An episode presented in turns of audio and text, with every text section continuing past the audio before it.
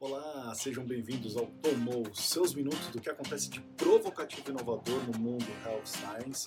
Eu sou o Paulo Crepaldi e você encontra o nosso conteúdo no IGTV, YouTube, arroba Paulo Crepaldi, ou conteúdo em áudio lá no podcast via oral e todos os artigos e todos os relatórios que eu cito aqui, o link no meu site.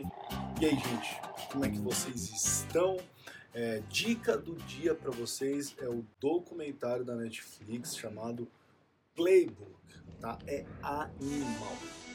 Para quem gosta de esporte, nem se fala, mas para quem gosta de conteúdo de liderança, inspiração, desafio, motivação, inteligência emocional, esse é o documentário do momento. São cinco episódios com cinco técnicos diferentes. Então, o Doc Rivers contando a história dele no, no Clippers.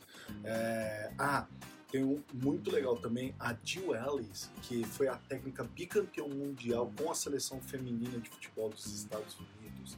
É, tem é, o técnico da Serena Williams, é, também tá lá, o José Mourinho, falando da sua história, da sua paixão pelo esporte. Tá bem legal, eu recomendo vocês assistirem. Eu comecei a assistir esse final de semana e assim, tive que terminar porque as histórias são sensacionais, beleza? Bom, cara, vocês já sabem que eu sou fã de NBA, de NFL. É...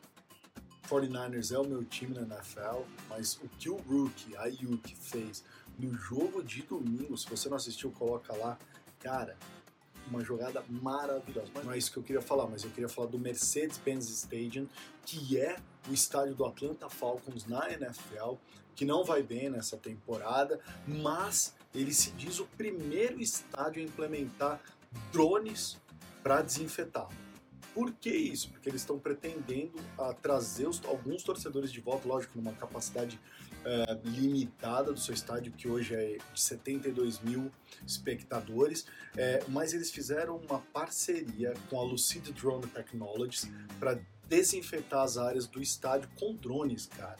É, eles vão usar uns bicos de pulverização para distribuição de produtos químicos de grau médico é, que incluem é, um inibidor é, que evita que, que, as bactérias e os vírus permaneçam é, nas áreas, no chão, nos assentos, nos balcões. Olha só que legal. Outras franquias, eu já tinha lido, por exemplo, o Carolina Panthers, é, também está utilizando de tecnologia para desinfetar, mas é um robô chamado Zenex Light Strike, é, que usa, na verdade, raios UV é, e se diz o único robô comprovado a matar 99% do coronavírus, tá? Segundo a empresa, é, lógico. Para quem gosta de números, tá? A expectativa do uso de drones em estádios diz reduzir em 95% o tempo de limpeza. Então imagina o cara no ar limpando 72 mil assentos, né? A utilização de drones então é muito mais, é, mais rápido, tá certo? Ah, lembra daquele episódio que eu contei sobre os cães farejadores que foram treinados para identificar passageiros com o Covid-19? Pois bem, é, houve um salto tecnológico, tá? uma startup de biotecnologia é, chamada Conicu. Alô? Quinta Criou um ciborgue que sentirá cheiro. Olha que loucura isso.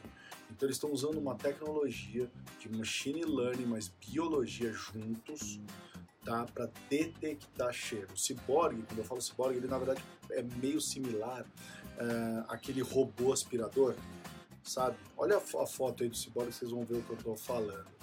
É, e o que eu achei muito legal é que em setembro eles já iniciaram ensaios clínicos para comparar os métodos tradicionais de detecção do, da Covid-19 com a possibilidade desse ciborgue detectar também. Então pode ser um mudando o cenário é, de ambientes é, de público, de massa, é uma coisa bastante interessante aí que a gente está vendo. A FCB Health fez uma parceria com a Serum, que é uma rede social para médicos, é, e dentro dessa rede social eles inseriram um fórum para que os médicos pudessem falar anonimamente sobre sua saúde mental. Por que isso daí? Eles olharam um dado tá, que diz que 400 médicos se suicidam por ano. Então eles falam assim, olha só, é, Isso aí é uma campanha chamada Disappearing Doctors e dentro dessa campanha eles querem começar a falar sobre saúde mental. Estou colocando aqui para vocês, olha só essa pergunta: como você pode pedir ajuda se está todo mundo olhando para você? É verdade, se tá, todo mundo está te perguntando, doutor, o que eu faço? Como que eu evito? Como que o médico pode parar para cuidar dele mesmo? Como que ele pode parar para dizer que ele é vulnerável também? Se está todo mundo precisando dele nesse momento de pandemia. Eu achei a ação super legal. E não percam, estou juntando o material sobre Smart Home. Eu falei que ia conversar hoje, mas na verdade, como terão vários lançamentos, é, eu deixei para falar isso na próxima segunda-feira. Então, na próxima segunda-feira, vamos falar de Smart Home, que é algo que vem alterando o comportamento da saúde e a gente está tentando prever o que vai acontecer com a saúde. Então, não percam a gente falar de Smart Home, todo esse cenário é, de Smart Home, lançamentos da Amazon. É, cara, uma série de coisas legais, tá? É isso aí. Ficamos por aqui. Vamos sair dessa juntos todas as segundas de manhã. Envie seus comentários, sugestões. E aí? Tomou?